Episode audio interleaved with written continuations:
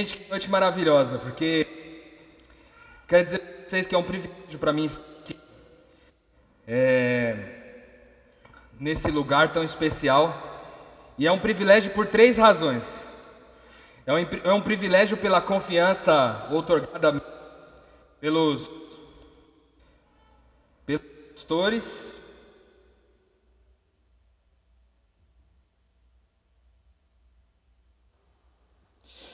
É um privilégio para mim, pelo, pela confiança otorgada pelo Felipe Tonasso, pastor Fabiano Mendes, que são pessoas que me discipularam aqui nessa comunidade.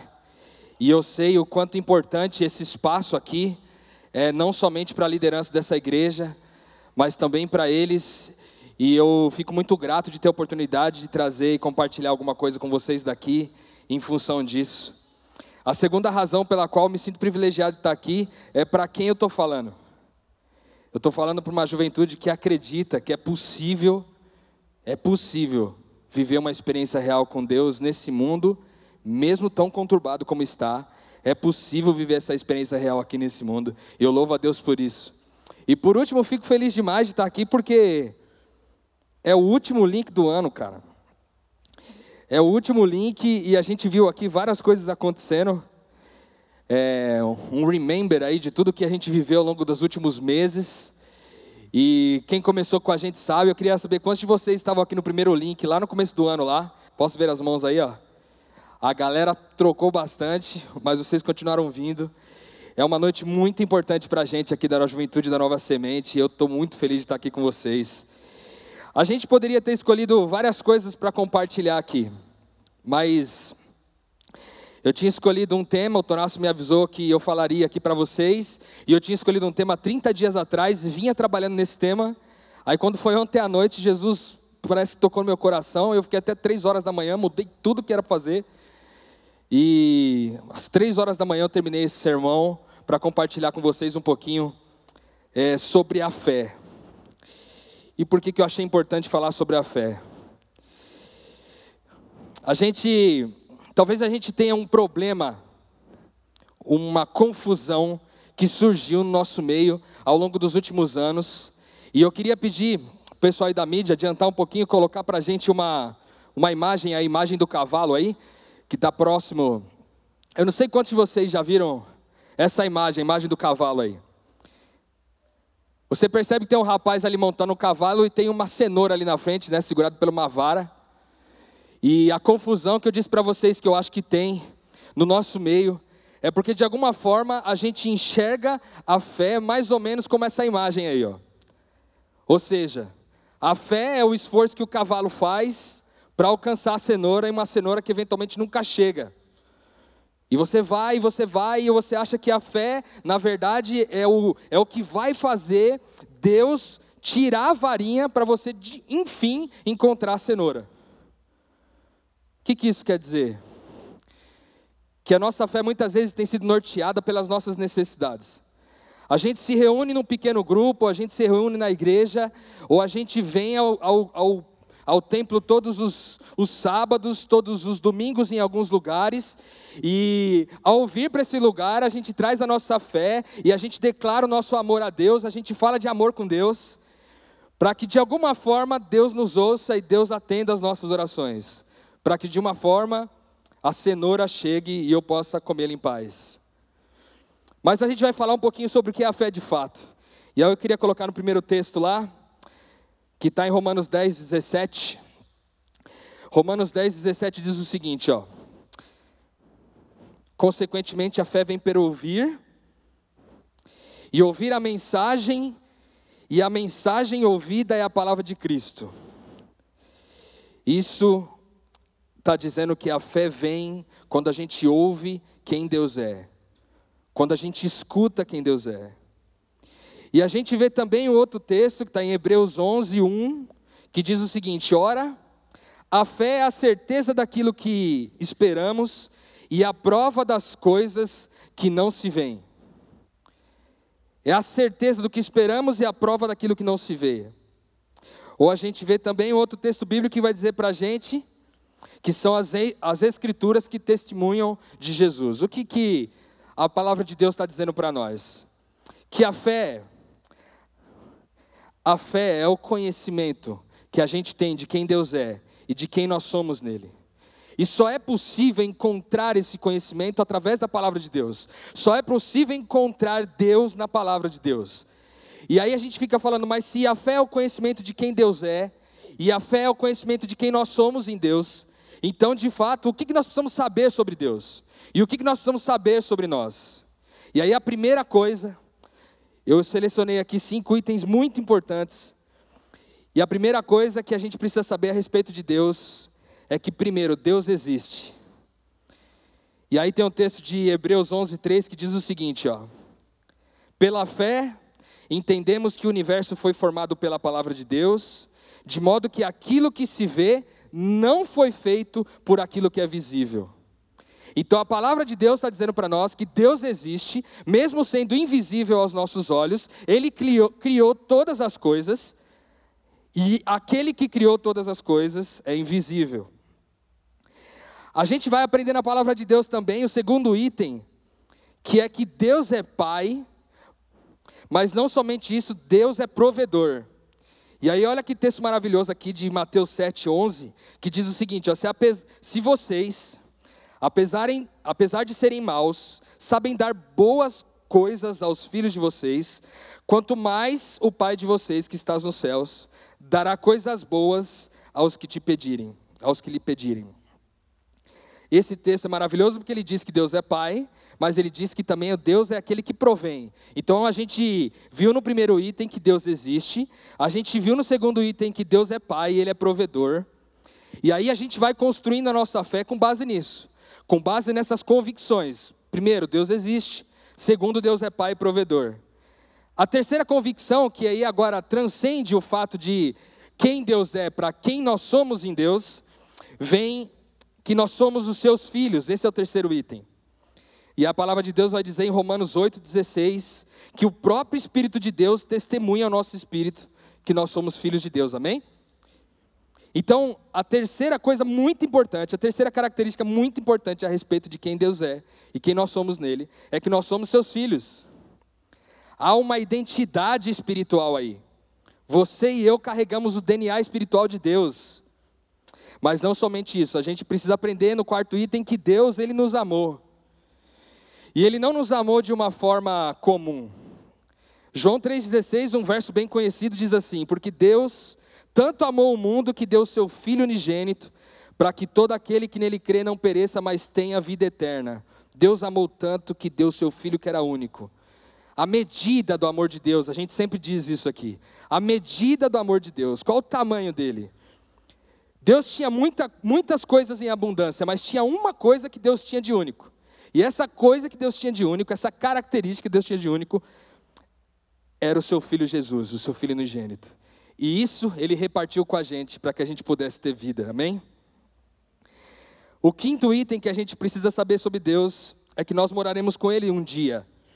E isso está em João 14, 2 a 3. Diz assim: Na casa do meu pai há muitos aposentos. E se não fosse assim, eu não, te, não teria dito a vocês: Vou preparar, preparar lugar para vocês, e quando eu for e preparar o lugar, voltarei e os levarei para mim, para que vocês estejam onde eu estiver. Então a gente viu que Deus existe. Nós trouxemos apenas um versículo, mas a gente poderia fazer aqui um link para cada um desses temas. Mas eu não quero me deter nisso, porque eu quero me deter na parte mais importante da mensagem, que é a parte seguinte. A gente sabe que então a fé é conhecer que Deus existe. A fé é conhecer que Deus é Pai e provedor. A fé é conhecer que nós somos os seus filhos. A fé é conhecer que Deus nos amou. E a fé também é conhecer que um dia nós moraremos com Ele. Hoje, Ele mora no nosso coração. Nosso corpo é a casa que Ele escolheu para morar mas um dia nós moraremos com Ele fisicamente, amém? Essa é a nossa esperança, graças a Deus. Então, esse é o conhecimento de Deus. A fé parte do princípio de convicções. Então, essas são as principais convicções que você e eu que cremos em Cristo, você e eu que dizemos ser cristãos, você e eu que dizemos ser filhos de Deus, é nisso os principais itens que nós temos que crer. Mas eu não queria me deter a isso hoje, eu queria falar para vocês, beleza, então, se a fé é conhecer a Deus, se a fé é conhecer a Deus nessa profundidade, Se a fé é conhecer a Deus principalmente nesses cinco itens. Então, para que serve a fé? Para que serve a nossa fé? É para alcançar a cenoura? Será que a nossa fé é para alcançar a cenoura, irmãos? Eu vou dizer para vocês o seguinte: o dia que a sua vida tiver repleta de cenoura, o dia que você buscou tanto suas necessidades, tanto seus desejos, tanto seus interesses, e a sua vida ficou cheia de cenoura, significa que de uma vez por todas, Satanás entronizou no seu coração. Porque a fé não consiste em buscar os nossos interesses. A fé não é para que eu venha aqui ao templo e fale para Deus de amor com Ele, e eu converse e declare o meu amor por Ele, e louve a Ele todos os dias, e diga para Ele: Deus, eu estou aqui, eu te amo, fica seguro, o Senhor pode me abençoar agora. Não é assim que Deus trabalha.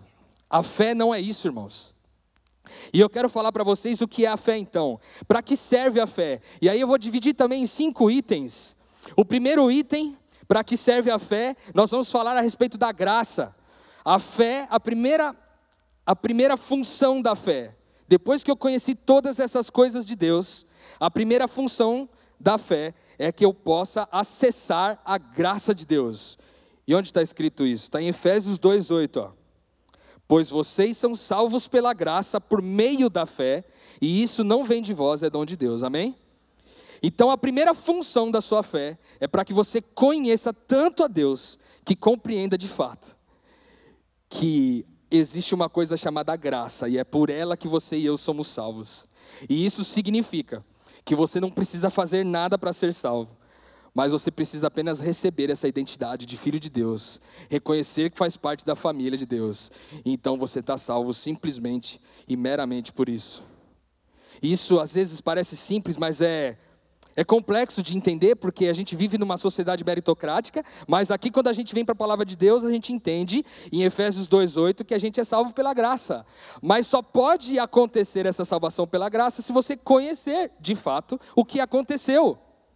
Se você conhecer quem Deus é efetivamente, se você saber que Ele é seu pai, se você saber que você é filho, se você saber que Ele, Deus, Ele, ele te amou tanto que Ele deu o que era único dele por você, e mais do que isso, que um dia Ele está lá preparando as moradas para que um dia você e eu possamos morar com Ele, amém? Aí o segundo item, para que serve a nossa fé então? O segundo item é o seguinte: a nossa fé é para a gente poder ficar para depois. Peraí, Rodrigo, mas como assim? Para a gente ficar para depois. A fé, irmãos, é para você vir aqui no link uma vez por mês e você se reúne com seus amigos. Aí você diz assim: ó, Deus, pode abençoar todo mundo aí, ó, e pode me deixar para depois, amém?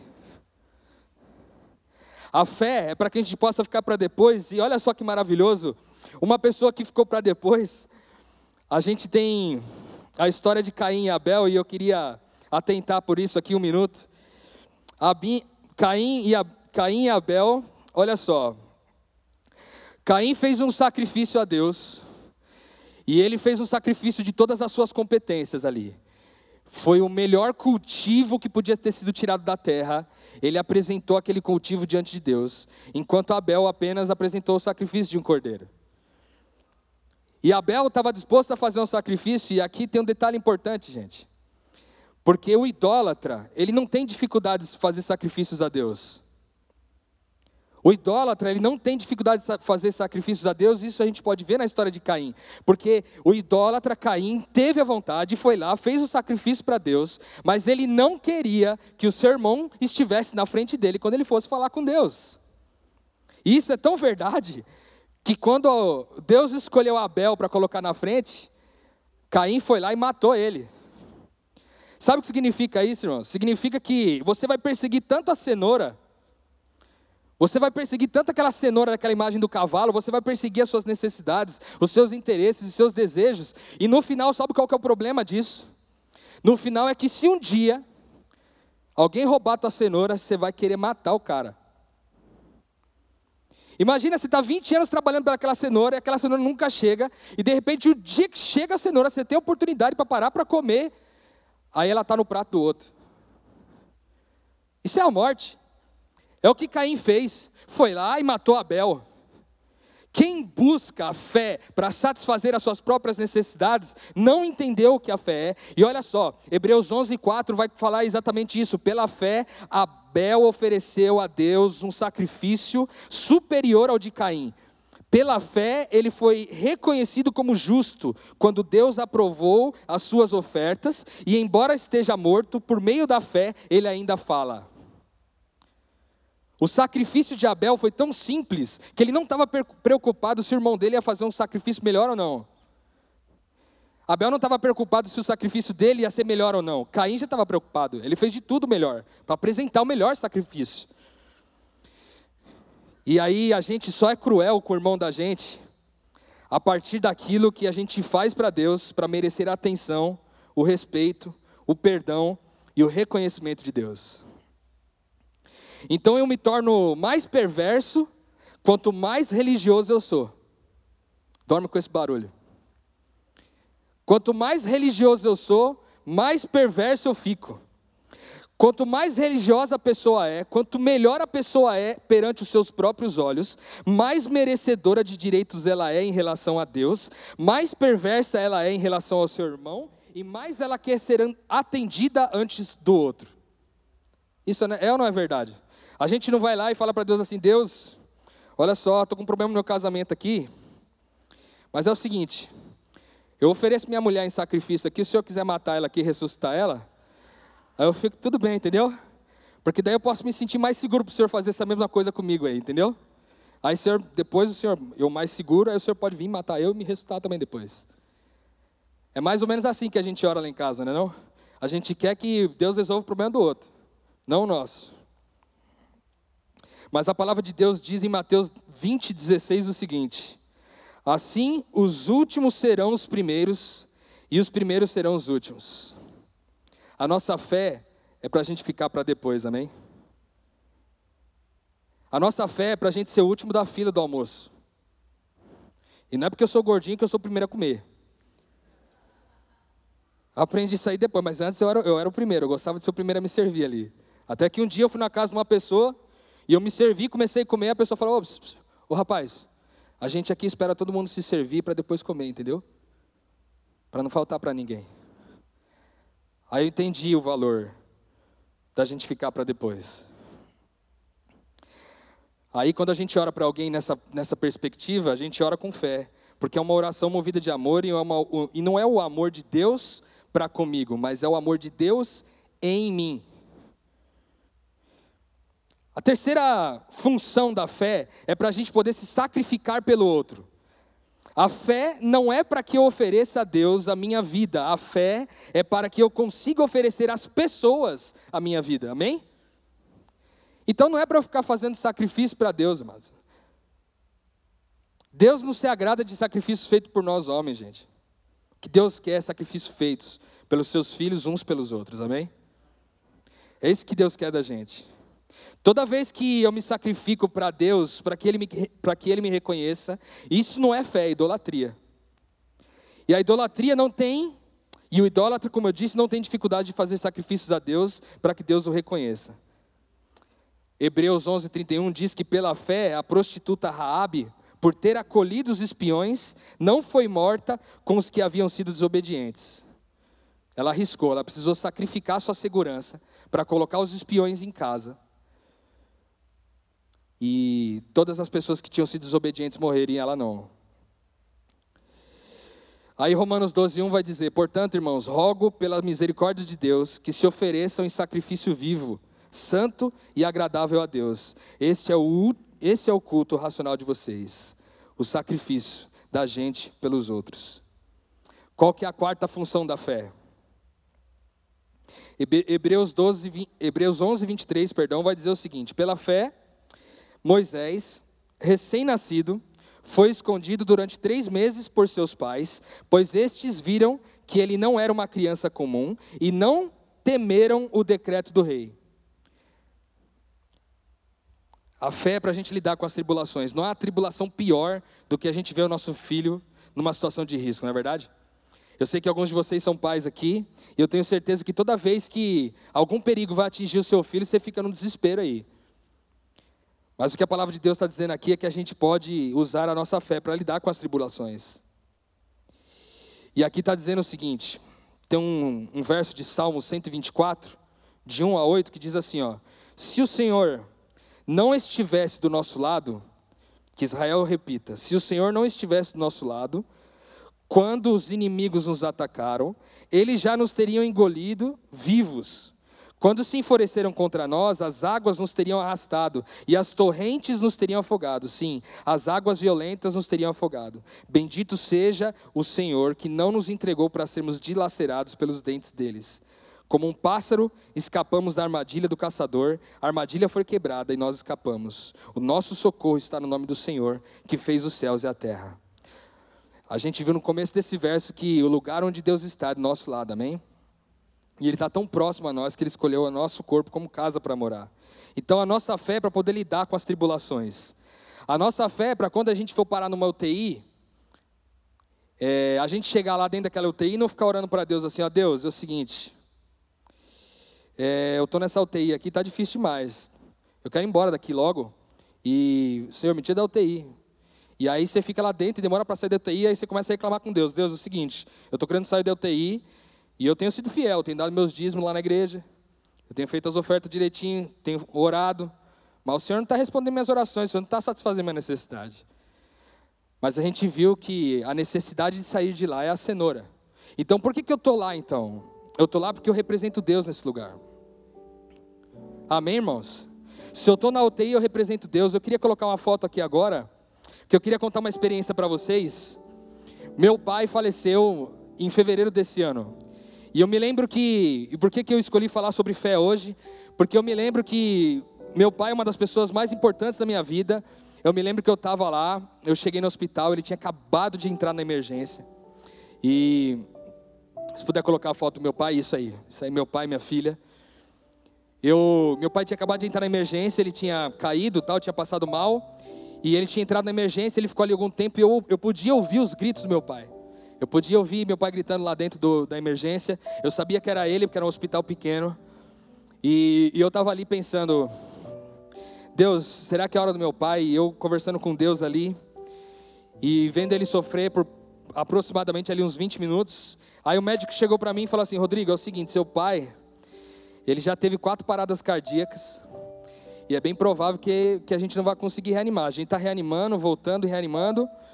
Ele está voltando, mas a gente, a gente não sabe o que vai acontecer. Ele voltou lá para dentro. E a hora que ele falou isso, eu me ajoelhei diante da porta.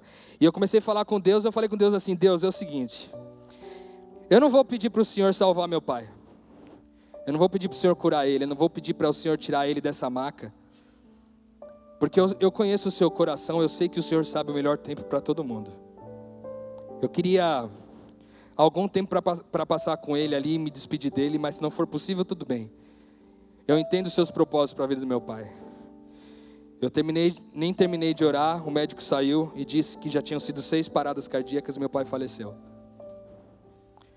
E por cinco minutos eu senti que a minha fé tinha desaparecido. Eu tentava buscar em algum lugar a fé, mas eu não encontrava. Eu tentava achar algum ponto da Bíblia que confortasse meu coração naquele hora, naquela hora, mas não vinha, não vinha nenhum verso bíblico na hora. Mas eu digo para vocês que essa confusão que ficou na minha cabeça, esse desespero durou cinco minutos. Porque no sexto minuto eu me lembro que parece que a minha fé voltou como num, num passe de mágica, num milagre. A minha fé voltou e eu pude contar para minha mãe que meu pai tinha falecido. E eu pude lidar com isso todos esses dias. Já foram 284 dias sem o meu pai. E eu posso dizer para você que a fé é para a gente lidar com as tribulações. Porque para a gente lidar com a perda de alguém que a gente ama, é só conhecendo muito a Deus. É só sabendo muito quem Deus é e quem nós somos nele. É só sabendo o tamanho da nossa fé para a gente saber de fato que aquilo que a gente vive nesse mundo aqui é temporal e nada, absolutamente nada, que é temporal vai ser sobreposto pelo aquilo que é eterno. E nós não somos seres humanos vivendo uma experiência espiritual. Nós somos seres espirituais vivendo uma experiência humana, amém? Então eu posso crer que eu vou encontrar meu pai lá. E por último, a função da fé é para a gente cumprir o nosso propósito. é para a gente poder orar lá no nosso quarto, lá no nosso íntimo, e falar com Deus: Deus, agora que eu sei que o Senhor é Pai, agora que eu sei que eu sou seu filho, agora que eu sei que o Senhor me ama, agora eu sei que o Senhor existe, eu quero te perguntar: enquanto eu estou nessa gaiola aqui, o que, que é para eu fazer? Tem mais passarinho para ser solto? Senhor, enquanto essa enchente está passando, o que, que é para eu fazer? É para eu continuar nadando? Ou é para de fato eu poder encontrar alguém que eu possa salvar? O que muda a nossa consciência diante de Deus é exatamente a motivação que dirige a minha fé. Se a minha fé é dirigida pelas minhas necessidades, satisfazer só os meus problemas. Então isso não é fé, isso é idolatria, amados. E por que, que eu resolvi falar de fé no link num dia comemorativo como esse? Porque a gente passou um ano e talvez o seu ano tenha sido um ano de gaiola. Talvez tenha tido uma certa enchente aí. Talvez desmoronou a sua casa e talvez o barraco desabou. E talvez você não tenha mais forças agora para terminar esse ano, e talvez você esteja aqui cansado disso. E talvez nas suas orações, você, ao falar com Deus, você reclamou da gaiola, você reclamou da água que estava muito forte na enchente. Talvez você questionou a Deus: oh Deus, essa porta não vai se abrir nunca, Deus. E eu quero dizer para você que a fé é a consciência profunda de propósito que nós temos diante de Deus, que nos permite passar pela enchente na segurança de que Deus tem um propósito para mim dentro da enchente, amém? Deus tem um propósito para você, irmãos, e talvez eu te pergunto hoje, por que, será que você foi parar nessa gaiola? Por que será que você foi parar nessa enchente? Talvez a resposta seja que você gastou todo o seu tempo investindo naquilo que não era o propósito de Deus para você.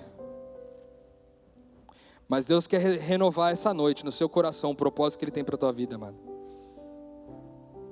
Deus quer renovar o propósito que Ele tem no seu coração nesse momento e Ele quer fazer com que a sua fé seja operante. Ele quer fazer com que, através da sua fé, você possa ficar para depois na sua casa. Através da sua fé, você não precisa pegar o controle e dominar o controle da televisão da tua casa. Você pode, pode passar o controle para o teu irmão, porque você pode ficar para depois. Você pode se sacrificar por aqueles que precisam de você e precisam da sua ajuda, que precisam do seu perdão. Você pode passar por tribulações e mais do que isso, você pode cumprir o propósito de Deus para a tua vida. É isso que a palavra de Deus tem para trazer para a gente essa noite, gente. Eu queria poder ficar falando com vocês aqui mais uns 20 minutos. E quando eu vim falar aqui, o Lucas, que é meu amigo, brincou comigo e falou assim: eu falei para ele, cara, 20 minutos para mim é pouco, eu não vou conseguir falar tudo que eu preciso falar. Aí ele falou: Ah, cara, se eu te der 30, você vai falar 35. Se eu te der 40, você vai falar 45. Então, cara, fala aí. Então, eu não quero me alongar muito mais. Eu não quero me estender muito mais, mas eu quero finalizar aqui dizendo para você uma coisa. Você tem a oportunidade agora, finalizando esse ano e começando um novo ano. Você tem a oportunidade de começar o ano de uma maneira diferente, com uma oração diferente. Talvez essa é a oração para você fazer agora aí, no seu lugar. Talvez você não tenha coragem para pedir o que eu vou falar para você, pedir para Deus. Mas aí, no seu íntimo, no seu coração, fala com Deus agora aí.